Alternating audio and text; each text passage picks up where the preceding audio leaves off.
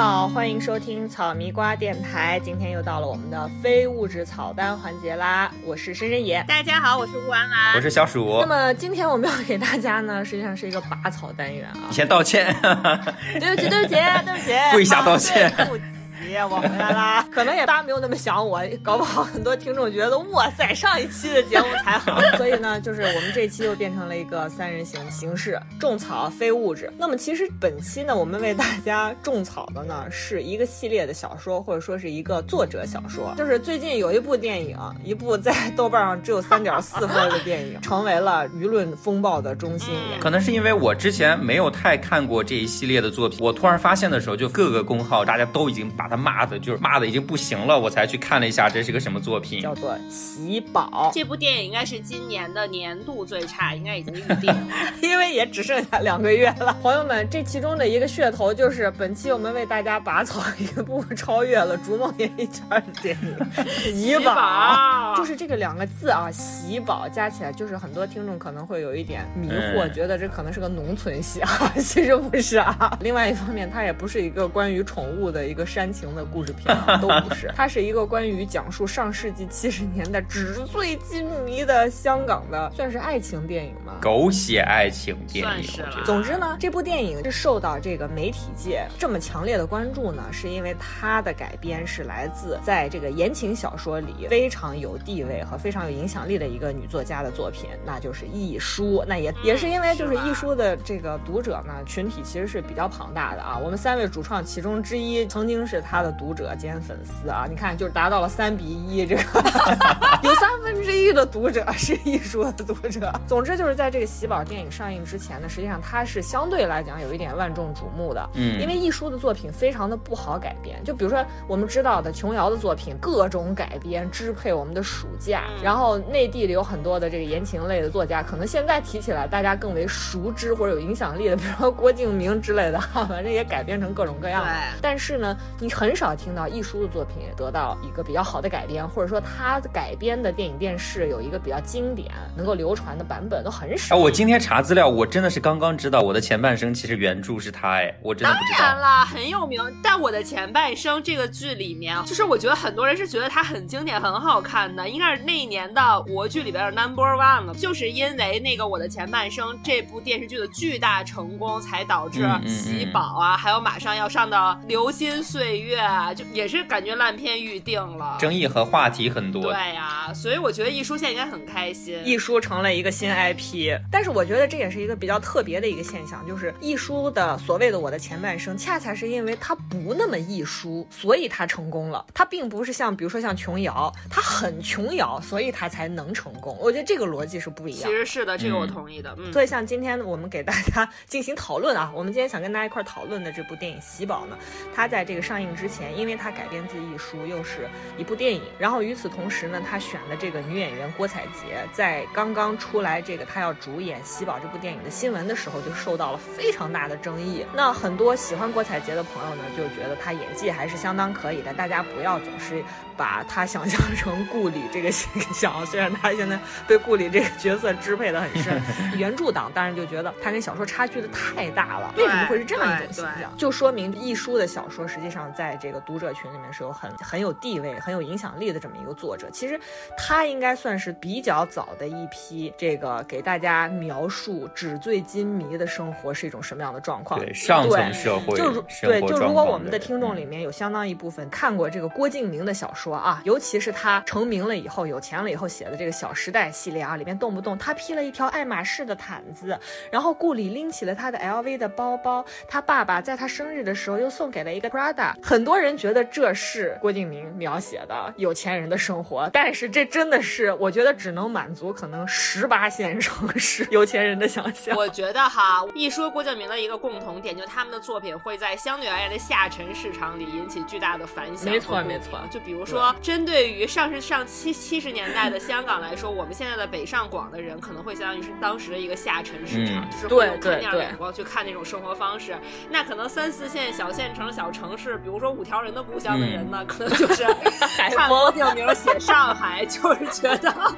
就就海风的朋友们可能就会觉得扫太，原来上海人是这样生活的，对，就是都是这样的一个，有给大家展示了很多想象空间的这样的一种。所以我觉得，就前两天的那个新闻，就是上海的拼团名媛群啊，引起很大的大家的讨论，就是因为大家觉得，一方面是觉得他们爱慕虚荣啦，另外一方面的讨论就是觉得实在是一群 low 鸡，就是把宝格丽酒店的毯子披在身上，但殊不知那是给人用来垫鞋的。就是说，最后他们可能勾引到的都是那些也是在淘宝上买朋友圈展示面的屌丝啊，就是互相 PUA 啊。就 anyway 吧，总之一书就是比较早期给大家提供这个满足虚荣心的这个文字想象的这么一个作者。那而且早期的这个信息获知渠道还是相对来说非常少的，比较少，你只能靠看书。说我我们那个时候又没有网络，然后那个时候我们本身就对于香港这片土地已经很仰望，对吧？那就是跟我们土包子不一样。那他们里边的有钱人，我的妈呀！所以为什么郭采洁的这个形象，或者说整个喜宝电影里面呈现的故事，会带给大家这么大的讨论啊、争议？那么今天呢，我主要是想通过一期节目给大家复盘一下一书的这个喜宝到底是一个什么样的故事，以及喜宝以这个女主角命名的这个电影的这个喜宝到底是一个什么样的女性角色。那么首先呢，就有请我们的资深一书读者乌安婉，小说是个什么故事？先给大家介绍一下，再给大家稍微的简短的介绍一下喜宝是一个什么样的角色。好，就这个小说呢，它叫喜宝，就是这个顾名思义嘛。这个小说其实就写了喜宝这个女孩一生的故事，可能就是从她二十一岁左右写到她不到三十岁。她的形象是一个，她从小就是她爸妈很早离异，然后她爸爸就完全不管他们，然后她妈为了把她拉扯大，反正也是吃了很多苦。她妈妈展示给她就是一种特别特别抠抠缩缩啊，特别吝啬，对，就是非常缺钱，而对他在物质方面很有要求的这样的一个形象，就导致他在钱这方面他永远特别紧张。朋友们，这这这里面深刻的传达出一个 古老而朴素的道理，就是什么叫富养女儿，穷养儿子。然后他就是真的是觉得，就是钱是对于他来说吸引力最大的事情，改变我的人生。然后然后呢，这个喜宝呢就自己去了那个英国，要凭借自己特别强大的生存能力，就他目的非常明确，就是我要找有钱男朋友，我要找男人养我。然后呢，就在半工半读的情况下，考上了剑桥的圣三一学院，学的还是法律哦，朋友们。我觉得一书它比较有趣的一点是，它不会像现在的那些言情作家那种花特别多的笔触去描描写一个人的外貌，比如什么长着冰蓝色的眸子，海藻似的长发，有着两米长的腿，海藻般的长，他不会写这些。嗯，他更多的是一些别人对他的态度，比如说他可能一走进一间房间，然后可能同时有四五个男的过来跟他搭讪，然后来这种来侧面烘托他的美貌。但他在喜宝这个形象上，他反复写了一点，就是他的胸巨大，大 奶妹，他的胸脯让老外都惊讶。所以其实就是他的他的外在形象是非常典型直男喜欢。嗯，就我觉得这个大家是应该非常有画面感。对，直男喜欢是什么样？Exactly，没错，他并不是那种就是文艺啊、清瘦啊、瘦瘦高高啊、长得跟什么杜鹃一样女孩，完全不是。他得是那种有肉欲的，就是你第一眼就要被他能吸引到的那种。但他魅魅力反差点在于他有这样的一个身材和一个性感的外表，他又是一个在剑桥念书的高材生，就这个反差感又特别的迷人，又有脑子又性感。OK，嗯，对，她是胸大有脑的女性。这个小说一开篇的第一句话就是认识旭聪慧是在飞机上面，他的这个故事是开启于她这个从英国上上完学暑假回香港看她妈，她就是在这个经济舱上呢，正好在她旁边坐了一个女孩，富二代。她说我看到她是因为她长得美，她在看一本书。然后里边在写他这个人的性格什么样的啊？他说这个女孩在看徐志摩全集，我在看欧亨利。然后结果这个女孩看到他在看欧亨利，也觉得他了不起，觉得哇塞，有女生看这么高级的书。然后这个女孩就过来跟他主动搭讪。朋友们，就是欧亨利也只是写过，就是类似于麦琪的礼物，就是小说。然后就在下飞机的时候呢，就一再要他的电话号码，说说说有机会我请你去我家玩。结果后来一下飞机，发现那个女生就是三那女生所有的箱子。都是路易维当的，路易维当，朋友们，就是这是翻译的问题，大家一定知道这说的是什么。一书写小说，它里边那个港式牌子的翻译非常非常的妙，我告诉你就很值得你当时候去琢磨。对，第二天呢，就这个富二代女孩就给他打电话邀请他去家里玩儿，就是从侧面描写喜宝的胸大，说他们家在他们家打网球，换衣服的时候，这个富二代女生说：“哇，你的胸居然有这么大，我以为你只是那个那个胸罩的胸垫比较厚呢。”呢，就是这是一个对他外貌第一次描写哦，这是就朋友们，总之对他的外貌的描写呢，就全部都集中在就记得胸就行。这个地方这个情节又突出了会打网球多么重要。上流阶层走，其中一个必备技能是打网球，划重点。对，喜宝，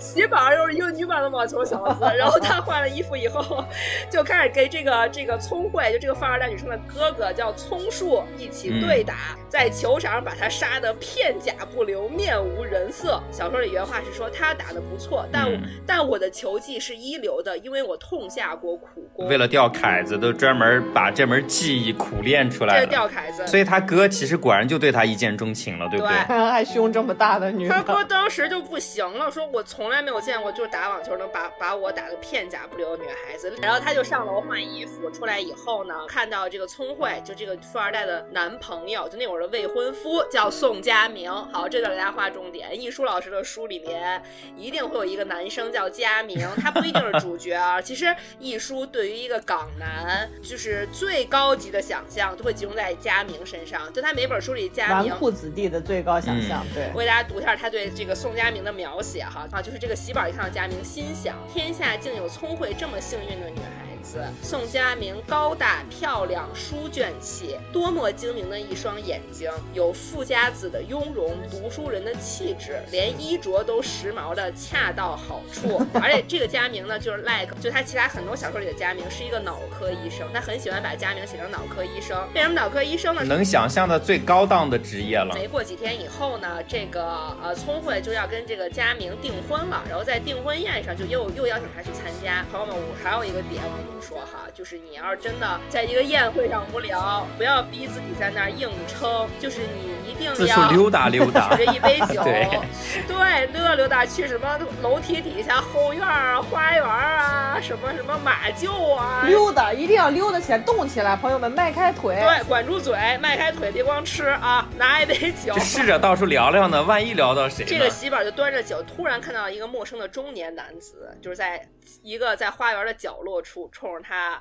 面带微笑的看着他，然后他就走过去跟他搭话，然后呢，他就借着酒劲儿跟这个男的撒，跟这中年男子撒一顿酒疯。他他说一段什么话呢？他说：“聪慧绝对比我喜宝可爱，因为聪慧有条件做一个可爱的人。他出生时嘴里含着银条羹，他不用挣扎生活，他可以永永远远天真下去，因为他有一个富足的父亲。现在他将与一个大好青年订婚。但是我有什么？我赤手空拳的来到社会，如果我不踩死人，人家就要。”踩死我，人不为己，天诛地灭，情愿他死好过我亡，所以我没有续聪慧可爱是当然的事情。然后这个陌生人呆在那里，缓缓打量他的脸，然后喜宝就说：“啊，我喝了几杯，感触良多，对不起。”然后这个男的说：“不不，你说的很对，我喜欢坦白的孩子。”好，我们的男主角出现了，最后就发现这个人，这个他说是中年男人，turn out to be 谁呢？其实就是这个聪慧，就他这个富二代女生的父亲，聪慧爹。就这个富一代，然后呢，因为他保养的非常得宜，小说里面写他应该是六十出头，但是他看上去就像一个四十多岁的中年人。当天晚上吃完饭，个旭老先生叫旭存资，就 offer 喜宝，宝就说要亲自送他回家，然后在回家的路上就问他说我什么时候还可以再见到喜宝？当时的那个心情就觉得特别特别的得意，他就觉得说我居然能够吸引到旭存资的注意，关键他是在几天之内就吸引了人家一。家两代男人的同时的情有独钟啊，真的是。对，然后他又开始写，他又说第二天就这个徐存姿接上他，开了开了一部很低调的平治车，平治就是奔驰，朋友们。对。他又问他说你愿不愿意跟我回我另一个家？就他有一个专门约会的一套房子，外宅。外宅。然后呢，就在请他在这儿吃饭，然后吃饭就是边吃边喝，这个宾主尽欢的时候，这个男的突然，徐存姿突然问他说：“好，这个电影的最经典台词出现了，说。”在生活中，你最希望得到什么？喜宝说爱，然后说啊，这个男的有点意外。他说被爱与爱人。喜宝说很多爱，嗯。然后许存姿说第二希望，他说钱。如果没有有的话，很多钱对可以。老头一看嗯说，哎，有门儿，喜欢钱，掏出来了一个首饰盒递给他，然后他，然后喜宝就开始激烈的这个挣扎，他就心想说，我理应拒绝，少女也要有少女的自尊，一九七八年的少女也该有自尊。然后呢，他又叹了一口气说，旭先生，我不能接受。他最后他他他他还在挣扎，他说，我是个人，一个女人，你不可以这么快买下一个不是妓女的女人。最后我或许会把自己卖出来，但不是这么快，这是人和东西的区别。而老头儿又不行了，然后在路上拦了一辆出租车，其实是不是这么便宜而已，是吧？听我说，这个时候就喜宝的性格在这个情节完全体现出来，大家感受一下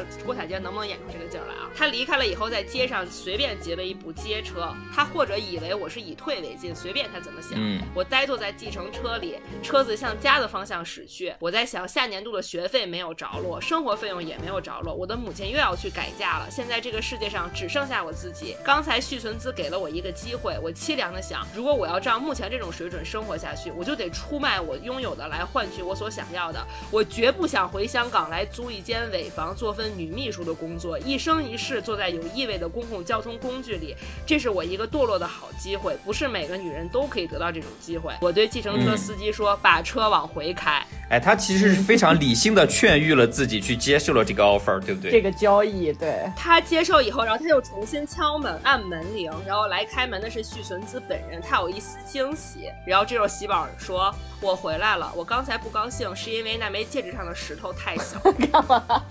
我说不够贵。朋友们，总结一下啊，打入上流社会的三个法宝：第一，要会打网球；第二，在社交场合要管住嘴，迈开腿；第三条就是一定要让有钱人知道你爱钱。好，对，没错，这就打腰眼上了，打徐老先生眼腰眼上。徐老先生就说了：“说，哎呀，我就等你这句话呢。”他说。别的啥没有，钱我有。他说：“你像我这么一个老人，我是不可能有时间去正常走一个追求女孩的路线，我就是要短平快，我就是要拿钱砸你，你正好喜欢的，咱不就一拍即合了吗？” 太好了。嗯其实，其实这个时候大家该提了，那旭存资对他是不是这个特别上头，一眼就一见钟情，是不是爱上他了呢？其实就是也不是，因为徐存姿这个人呢，就其实这一点，喜宝到后来其实才真正意识到，他那个时候其实有点晕眩的，因为他没有被人花过那么多钱。砸他然后他，就觉得完全被砸懵了。他后来就是冷静下来，就在想，他就他就说，脱掉衣服以后，徐存姿的身材会怎么样呢？他说，想到这里，我并没有脸红，反而有点苍凉寒冷的感觉。我相信他也是用同样心思在看我。这个女孩子在他身上投资是否值得？她值这么多吗？她的胸脯是真的，还是穿着厚垫子的胸罩？最使他担心的应是将来如何控制我。我写，我想这也是容易的。他有钱，我需要钱，我一定会乖乖听命于他的，在某一个程度之内。然后这个其实喜宝后来的故事哈，就是我给大家快速讲一下，就是他高估了就是旭老先生对他的控制的欲望。旭老先生就后来放他回英国念书嘛，旭老先生自己在香港，可能就一年只去伦敦看他一两次这样，他就会觉得说，反正天高皇帝远，而且在那那边给他请的人都是英国 local 的老外嗯管家和佣人，而且薛老先生就其实给他强调说，你可以正常去 social，就是你去跟男孩子同学 social 啊，喝酒啊，跳舞 party，我不会管你，嗯不会限制你，就你只要是踏踏实实，就是你心里只有我这个人、他也不知。道。而且这个整部小说里，其实他们俩只发生过一次关系，没有身体上的太多欲望的，对，没有太没有太多身体欲望，就因为这个老头儿其实是一个很大的一个艺术品收藏家，就他会在欧洲各地买很多古堡，然后里面挂满了什么伦勃朗的油画啊，什么这那五六的人。就其实这个老头儿对他是没有没有太多欲望上的诉求的。然后喜宝就会觉得慢慢慢慢他心就野了嘛，因为他一年也见不了这老头儿几次，他就会觉得说只要这老头儿出现的时候我把他伺候高兴了就行了。所以呢，他就是到后来就是非常犯了一个非常大的错误，就是他爱上了他们学校一个教授，是一个英国人，小说里写的。然后这个英国人教授就是很浪漫，好像是教文学的还是哲学的，在那个就是一一大片森林旁边搭一个小木屋，里边烧着柴火，然后喜宝就会跟去跟他约会，两人就会一起躺疯狂做爱之外呢，就是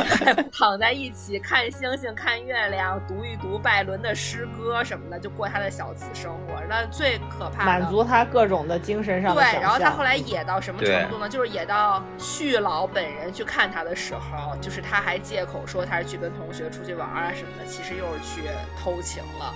结果对就被旭老完全看在眼里，然后旭老有天特别冷静的说说，我觉得就是到了这个狩猎的季节了，就像大家都看过那个唐顿庄园那感觉吧，就他会请四里八乡的邻居都会过来一起骑马打猎，然后呢他就说就把就是背着他把这个教授也请来了，结果还当时就是宣布就是那个狩猎开始的时候，那个教授就是傻白甜嘛，就是一马当先，就是骑在了最前面，对，像狗一样冲出去，然后这个旭老先生就假装是失误稳稳的一枪把这个。教授打死在了徐宝喜宝面前，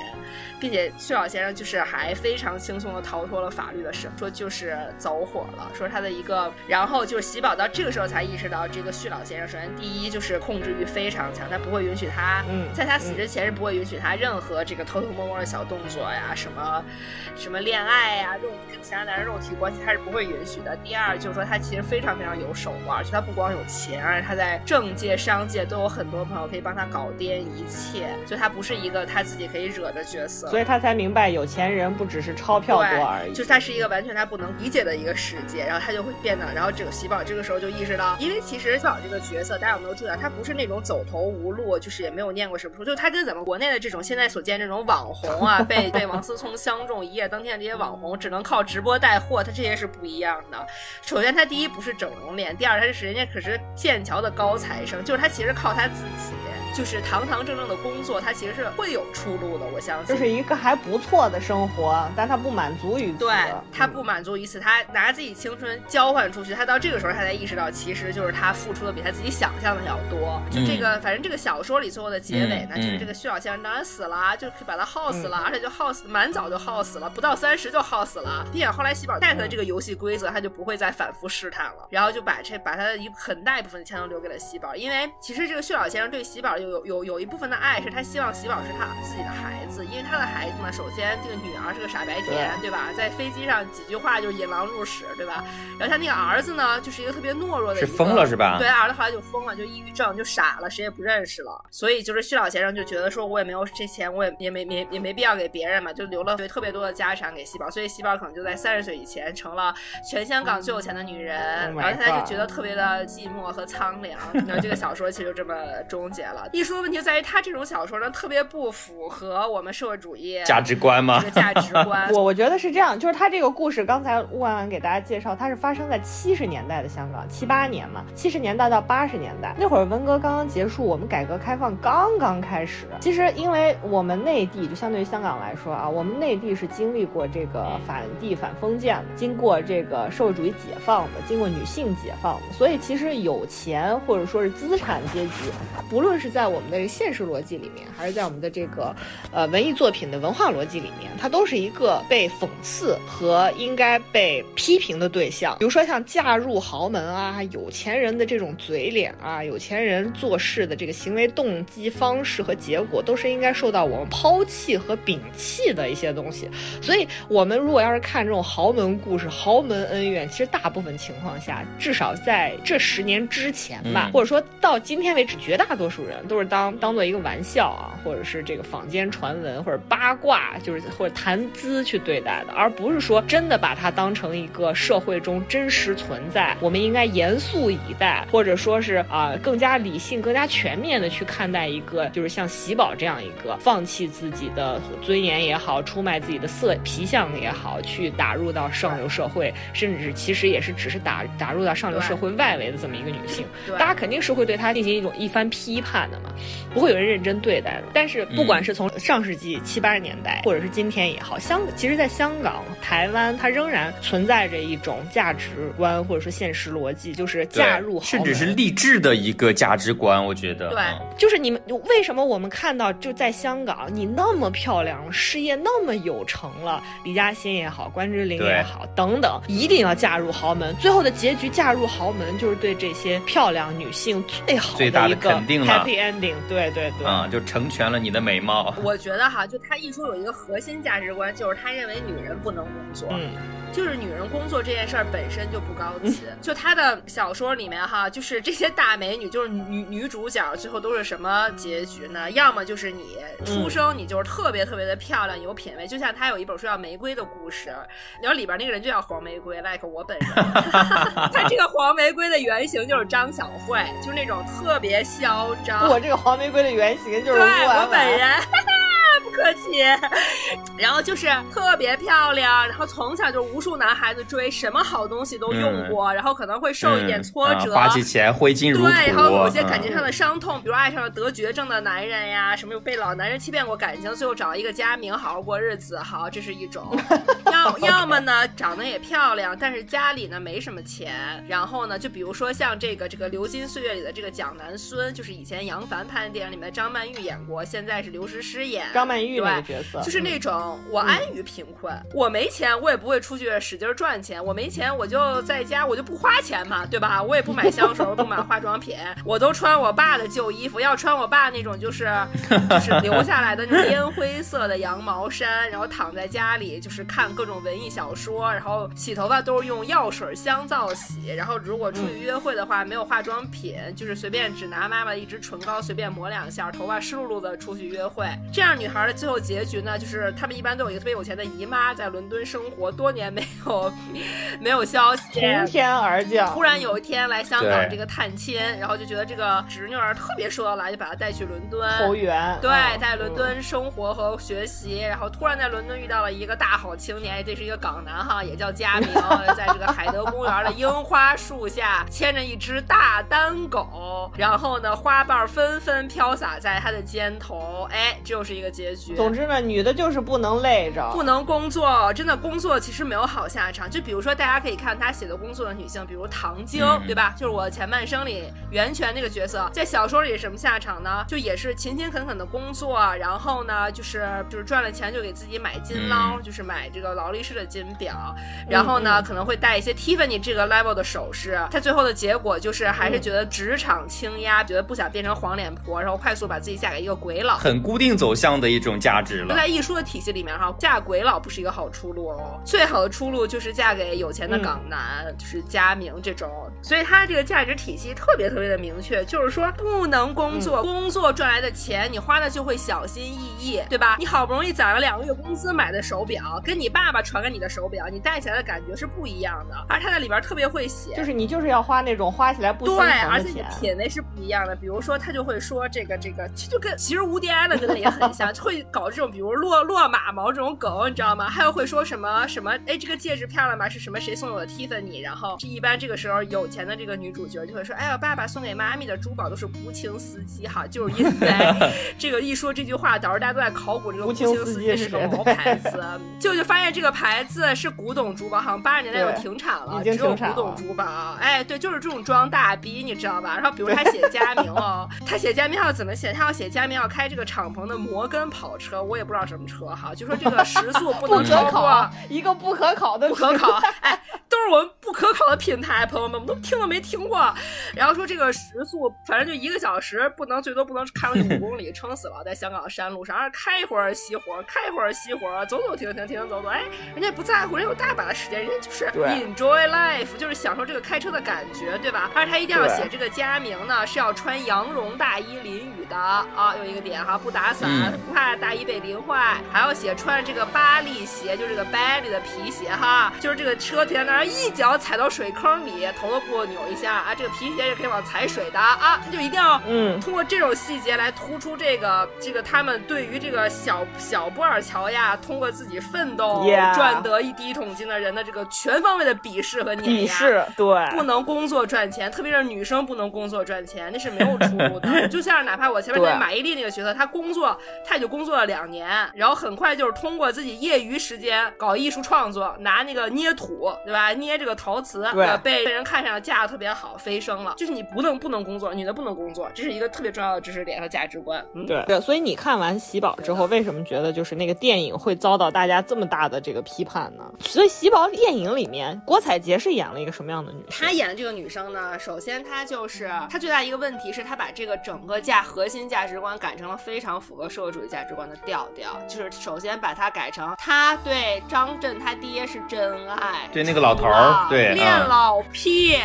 恋老。朋友们，就是张震他爹，刚才吴婉婉给大家介绍的，就是他是一个真实年龄六十多岁，但保养的看起来像四十多岁的男的。问题是张震他张震他爹就是真实年龄 六七十，看起来也是六七十，六七十，真的恋老到一个不行。这就是第一，就是这一点，他说他们俩是真爱。我觉得他如果要是把那个，就是他在那个女朋友的那个订婚典礼上面发那段酒疯，就对着张震他爹发这段酒疯，如果合理的演出来，应该是觉得张震他爹又聋又哑，老年痴呆，听不懂，看不见，对，还比较合理吧？哎，这是第一个点。第二点就是说这个这个电影的服化道太差了，说那个“续宅”两个字写在这个白底黑字的那个木板上，挂在那个墙上的，很像那个灵堂的那个牌匾。对，就大家如果稍微对这个有钱人的家宅有过观察，会发现通常有钱人会把自己的名字写的很小，什么宅挂在门的旁边，不会像一个青天衙门一样明镜高悬。后花园里边还有旋转木马，然后那个用的那个送送他那个就是十克拉的戒指啊，就是还不如淘宝花三十块钱买的道具，就是一看就是玻璃的，真的就是，而且说他那个，而而且还把这个城放在了一个内地的一个不可考的城市，所有车牌是单 A，就是感觉很像牡丹江啊，就是那种你知道东北辽宁的，丹东分线城市，然后就从丹突然嗖就窜穿到英国，然后就突然就变成那种就是特别四五十年代的，就是藤本专业的英国女的，就是你知道会戴帽子，然后穿很长的格纹裙子，然后拿一个野餐篮，里边放着法棍，然后在公园看书。就它这个时空转换就让你 confuse，你不知道是机器猫嘛？对，所以从从这个角度来讲，为什么就是一开始像喜宝这种，就或者说一书的大部分电影就是没有被翻拍，因为它不好翻拍。第一是你如果想要放在这个现在中国的电影市场去供应的话，你一定会受到政治审查。对，受到政治审查的话，像刚才吴婉婉给大家复盘的这个故事以及这个人物形象，它其实就是一个金钱至上、金钱为上这么一个价值观。而且呢，你在社会中要认同，就是或者说相当一部分认同这个价值观的合理性的这么一个这么一个社会状况，你找不到，你北京、上海你哪儿都找不到，对吧？另外一方面就是你电影做的如果不够细致，是没有办法让人想象的。另外一方面，为什么现在我们看到港风的电影，可能大部分是九十年代或者八十年代？你就说从吴宇森的那个黑帮电影到后来的警匪片，大家可以大概的去想象一下香港，能有一些代入，是因为我们已经可以通过电视、通过旅行、通过出差，能够看到一些香港的。这个城市的样貌了，但问题是我们对七十年代末到八十年代初的香港太陌生了，这是一方面。另外一方面，如果你做的不够细致的话，大家是很难进入的。就是刚才吴安给大家说的，谁会在家的后院放旋转木马？所所以，他这个电影有一个非常好的结局，就是这个郭采洁拿到遗产之后，毅然决然的放弃了，打算自力更生，白手起家。你看看，这是一个女神经病的故事。对，这就是你从一开始拍的时候就注定的一个结局了。你不这样，那。肯定过不了审，这种东西咋过呢？对，还有一个就要跟大家探讨，就郭郭采洁这个选角啊，就是真的特别有问题，他就完全跟喜宝这个人完全不沾边。是他胸不够大是吗？对，可能最近也跟那个就是演演员请就位，我们跟大家吐槽过的那个，就是这个综艺啊，有点关系。也上过热搜哈。顾里这个角色竟然能被当做一个经典角色重新被演绎，而且有人觉得自己就是他本人，这真的很匪夷所思。然后另外一方面。然后你会发现，就是郭敬明洗脑，就是口若莲花的这种洗脑功能，这种诡辩的能力有多强，导致郭采洁 一直，郭采洁现在可能认定自己就是顾里。他他那天接受采访还上热搜，他说他觉得顾里和喜宝这两个人是本质上是一样的。他他说他觉得他既是顾里，他也是喜宝。首先，我觉得就是刚才万万给大家复盘之后，能感受到就是喜宝这个角色是立得住的，在香港，就是你相信她是一个真实社会中就是有这样的女生存在的，对吧？顾里真的。这个女生立不住的，你生活中是不会有这样一个女的。就是首先，真正有钱人不这么生活；第二，没什么钱的人也不会这么生活。对呀，所以就是特别的拧巴，特别的拧巴。而且关键，郭采洁她身上没有那个魅力，就是对对。I mean，就是如果但我是虚存，我真的跟他算账啊，可能就是按夜开支票吧，可能赔我一夜给你一万这样。而且我觉得你能让父子同时爱上你，直男只喜欢一种女。性，就是黑长直，然后那个肤胸白貌美大长腿，就这一种，最好胸大无脑。嗯，对就你可能放放杨幂来演，我觉得说服力可能都好一些，对不对？她必须是那种充满肉欲的，所以刚才吴文婉说那个玫瑰的故事是以张小慧，就是钟镇涛前妻啊，把老公花破产的那位伟大女性啊其，实张小慧她很符合，就是要有一点书卷气，然后真的要胸大、皮肤白、眼睛大，就是你要符合一个男男人眼中有点女神的感觉，同时你还要这个有有脑子。对，张小叫叫张小慧天天在公众号里给大家读这个莎士比亚的诗，这个操作你知道就能干翻好多女屌丝，真的就是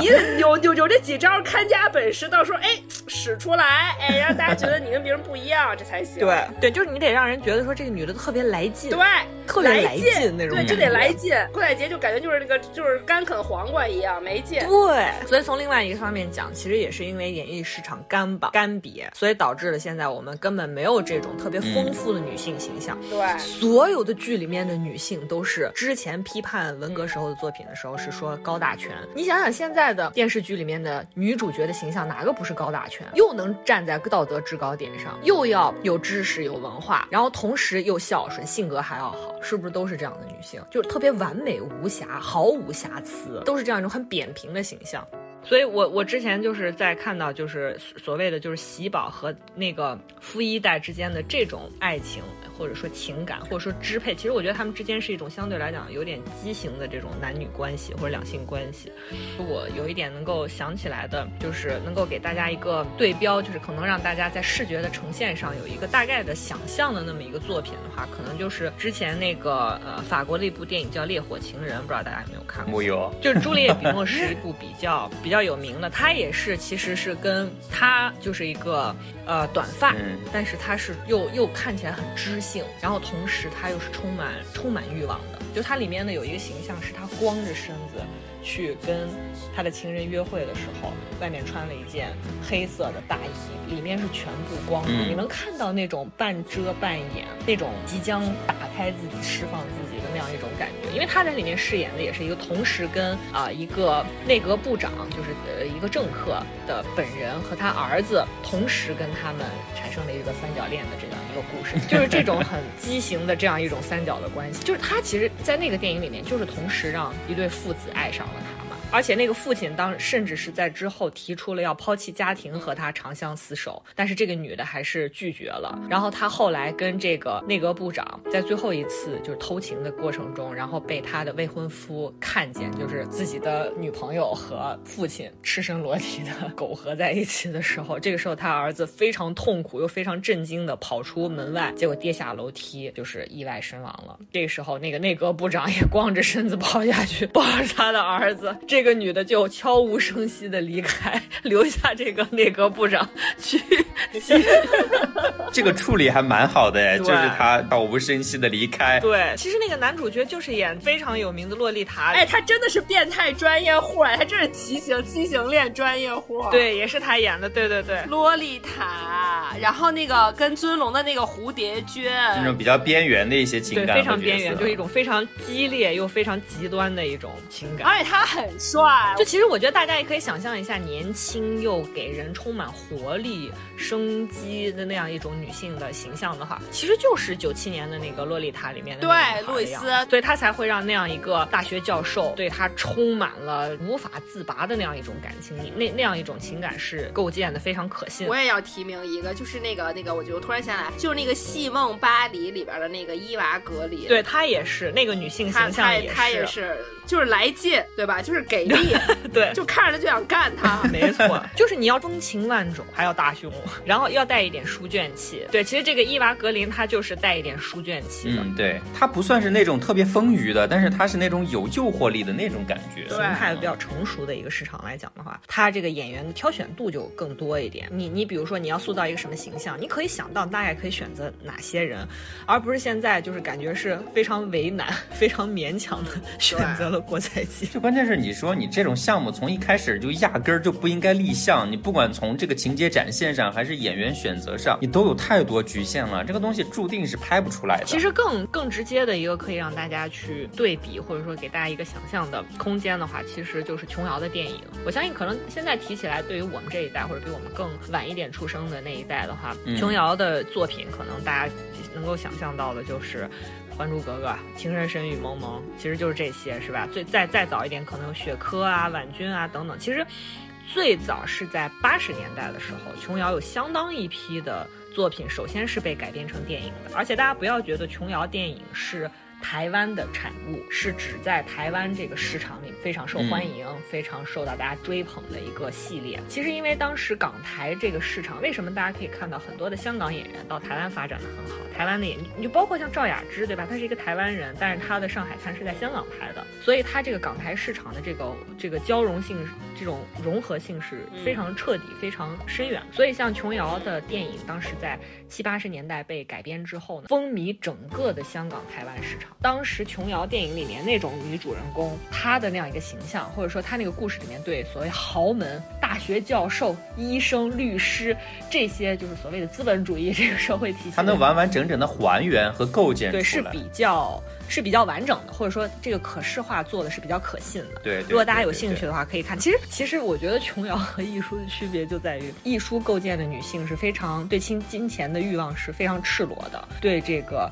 实现这个社会阶层的流动是非常赤裸的。琼瑶剧里的女性就典型的又当又立啊，就是我本来不想的，但是你们把我逼到这份上了，我也只好接着了。对，我也很为难。但是你给我钱，我非是不要呢。就还有个就比较特别的地方，就是我们。今天一直没有给大家讲，就是今年的刚刚郭采洁演的这部《喜宝》里面的他妈的这个角色，其实演的刚好就是有一个一九八八年的版本里面的喜宝本人，就是隔了二十多年之后，这个女的又在这一版里面演了自己之前演的那个角色他妈，就真的是一个轮回的感觉。当时好像是香港拍的这部电影，然后当时这个编剧还是艺舒本人，而且大家可以想象，就哪怕在当时八八十年代，尤其是香港本身自己去拍这个故事。还是艺术本人编剧的情况下，这部《喜宝》最后的评分其实也不高，也才五点九分，甚至都没有达到及格的一个分数，就可以想想象他的这个作品本身这个还原的难度真的是比较大。我觉得问题是在于艺术这些小说，你要把它当成童话来看，就在里面塑造这些人的这些人物形象，你是很难在现实生活中找到，就是说又得长得好看，你又有钱，你有个人去把这个东西完整的表达出来，对，学习好，就没有一个现实。生活中的任何一个演员，或者是真实的人，这种东西真的有些东西只能存在在小说大家的意淫里，就你没有办法给它还原出来。我我给你讲哈，你知道，因为我昨天为了准备这期节目嘛，然后我就重新再翻看，就是他的小说，就很快速的翻看，然后它里面就正好看到，他就是说说大牌子的那个口吻哈，就真的跟郭敬明没有什么，就是他说他在写这个聪慧，就是这个富二代女生的大姐已经嫁出去了，叫聪七，说二十七八岁的少妇非常精明。的样子，端庄时髦，白色丝衬衫，金手表，一条腰头打雕的黑色穷皮裤子，黑色细跟鞋子。他们一家穿戴考究的这么厉害，好不叫人惊异。然后聪慧就跟喜宝说：“你看我大姐的裤子是华伦天奴的，是银银行经理一个月的工资。”UCC 对于八九十年代的这个还没开荒还穿真维斯的这个我国群众来说，华伦天奴是什么？八十年代哪有真维斯？九十年代末才出现金利来，好不好？而且他会写，比如说这个香水是 Miss Dior，现在咱们家觉得街香啊，迪奥小姐，他在小说里会写是。蒂阿小姐，然后就他对牌子的那个描述，就是你觉得真不得了。还有一个细节哈，就他不明觉厉嘛，让人不明觉。然后他写佳明啊，有有一本小说印象特别深，他要写说这个说佳明呢，那个时候在追小说的女主人公，说他每天就是因为他工作特别忙，因为开脑嘛，开颅手术一台接一台，对吧？给人割脑子，然后呢，就每天早晨，就每天早晨就是。趁着外面有香港的薄薄的水雾，然后呢，穿着他的羊绒大衣，开着他的敞篷跑车，然后到女主女主的家门口，哎，一脚就穿着巴黎皮鞋的脚，一脚踩到水坑里，然后会给这个女主送一箱克鲁格香槟。朋友们，克鲁格香槟听起来是不是极陌生？克鲁格香槟又是什么？克鲁格香槟，大家可以去搜一下，这个拼写是 K R U G。你想，咱们现在打发到现在，咱们也就认识什么些巴黎之花呀，什么明月香槟呀，对对呀，你撑死店什么什么黑桃 A，什么红桃 A 这种，就是更什么特别贵的，你也就认这，但没有人知道克鲁格香槟是什么。但是朋友们，我跟你说，真的就是我有一次去跟我的一个工作上认识的这个某某个，就算是在内地有老钱的这个朋友吃饭，他们喝香槟就是会喝克鲁格。朋友们，就是见识，第一次在现实生活中见到。所以格调和氛围还是真的靠这些烘托出来的。就所以就是我真的建议啊，就是大家就是还是可以就是把艺术的这个小说当成一个 lifestyle 的品牌百科全书看。对，下面就进入到我们这期节目的主要内容，在今天节目最后五分钟进入到今天节目的主要内容，为大家种草易书的小说，就是影视剧，反正我们就把话撂这儿了，就也没啥必要看了，就真的看不出来啥。但是小说有什么样的人有必要，真的有必要去看一下，非常有必要，当做工具书，好不好，朋友们？当做工具书，真的工具书，就是当做品牌百科品牌大全。是的，你们不要再去上百度查了，百度教不会你这些场景，这是一个场景对话。这样这么说吧，我们今天要为大家推荐的是一部工具书，这部工具书作者叫做易书。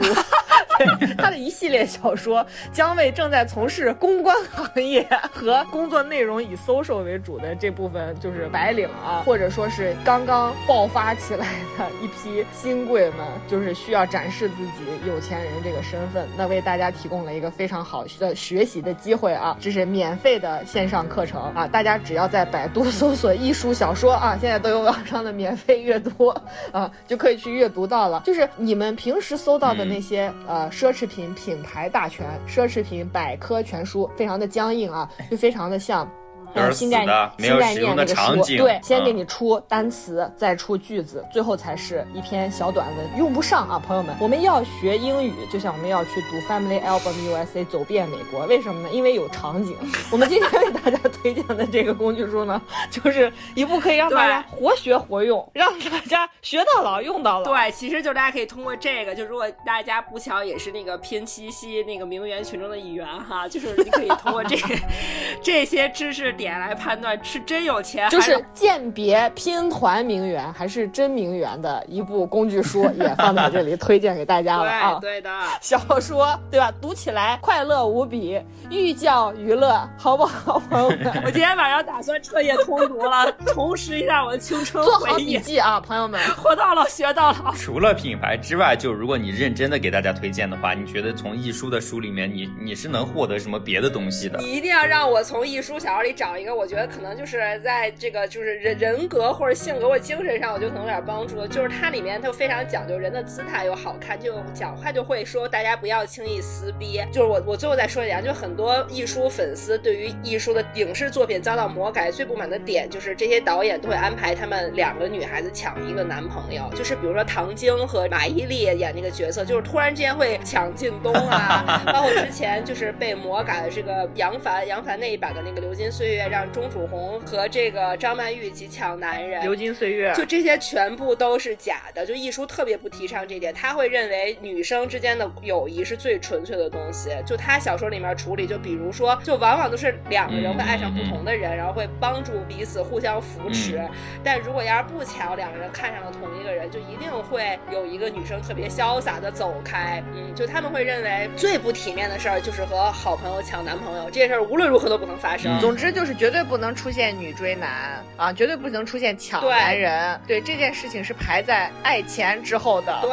不体面，女生不能主动，女生不能工作，女生你就 漂漂亮亮的。如果有钱就花钱，没钱你安于贫困，对吧？好好看书，不要那么多物欲。哎，朋友们，我我们倒不是要宣扬这种价值观哈，只是他提供了另外一种看待女性的视角。对，我不知道大家能不能听出我们 我们真正的反讽的意味啊？会不会有人当？真，那我们先跟大家再道一回。哎，他也是特立独行的嘛。我必须说，就是如果你是作为女生，你看这种小说是非常爽。可是你会为自己的懒惰呀，还有这个不劳而获呀，找到一个理由，知道吧？也算是爽文的先例了，也是爽文嘛。我还算是有点逼格，就是一书懂我，对吧？虽然我做不到他那样，但是他懂我，你会有这个爽感的，真的。别问我是怎么知道的，因为我是这么感觉的。如如果在你无法跳脱你现在的这个现实的生存逻辑，同时又实在找不着借口的时候，可以看一下这个，看他是如何抚慰你的啊。当然，我们也不提倡这样一种方式啊。如果他对你有用，那恭喜你，但是我们不提倡啊。那么以上就是本期的内容了。对我们今天也是赶上了双十一，为大家带货啊，一个免费的线上教程，请大家注意收听。也是个疏解的一个渠道哈。对，那还是那句话哈，就如果大家喜欢我们的节目，就一定要记得给我们点赞、转发和评论哈。就是任何你想听的，其实我们都是有可能去说的。包括现在每期都有很多的，也也没有很多了，但是确实会有粉丝跟我们一直在互动，我们都是很开心的。嗯，对，如果有大家有任何的想法，真的非常欢迎大家留言跟我们一块儿交流。对的，然后我们也非常想要了解大家到底想要看什么，喜欢看什么。我们懂你，喜欢看什么都可以告诉我。你不喜欢看什么也可以告诉我们，我们下期帮你一起去骂他。总而言之，还是请大家紧紧的 follow 我们。是的，好的，那么本期节目就是这样啦，下周再见吧。下周五见啦。下周再见吧，拜拜，拜拜。